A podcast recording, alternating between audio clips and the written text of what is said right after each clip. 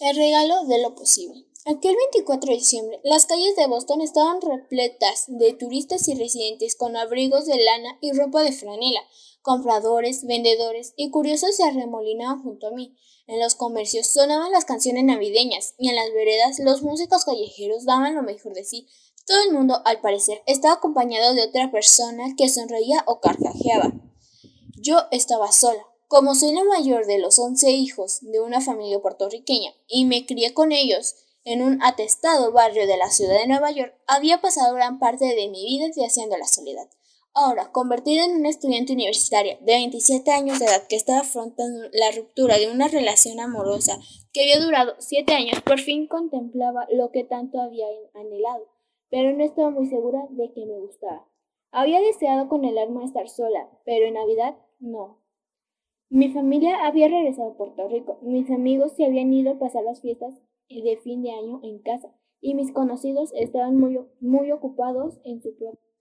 Empezaba a anochecer y el inevitable regreso a mi departamento vacío me provocó tristeza. Las lucecitas que decoraban las vidrieras y las puertas me atraían y deseaba que alguien saliera de un hogar y me invitara a entrar a una habitación confortable y tibia con un árbol navideño primoroso salpicado de nieve artificial y colocado sobre un pie de terciopelo cubierto de regalos.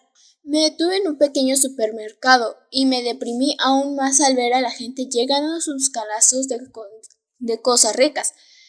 Los dátiles, los higos, las nueces y las avellanas me hicieron recordar los regalos que recibíamos de niño en la Navidad en Puerto Rico porque los obsequios más preciados se, se, reservaban para el Día de Reyes, el 6 de enero. Extrañaba a mi familia, sus fiestas ruidosas, los bailes, los tazones de arroz con porotos gandul, la piel crujiente y con sabor a ajo del cerdo asado, las tortas de banana y yuca envueltas en hojas de plátano. Quería llorar por haber deseado estar sola y haberlo conseguido. Frente a la iglesia habían colocado un nacimiento con figuras de José y María junto al pesebre esperando la llegada del niño Jesús. Me quedé contemplando la escena con otros transeúntes, algunos de los cuales se santiguaban y rezaban. Mientras me dirigía a casa, me di cuenta de que la historia del peregrinar de José y María de puerta en puerta se buscaba de posada. Se parecía mucho a mi propia historia. Haber dejado Puerto Rico seguía siendo una herida en mi alma y aún luchaba por saber en quién me había convertido después de 15 años de vivir en los Estados Unidos. Había llorado mis pérdidas, pero por primera vez reconocí lo que había ganado. Era independiente, instruida, osada y tenía salud.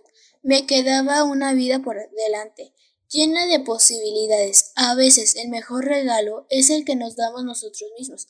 Aquella Navidad me percaté de lo que había logrado hasta ese momento y me di permiso de seguir adelante sin temores. Es el mejor regalo que he recibido en Navidad.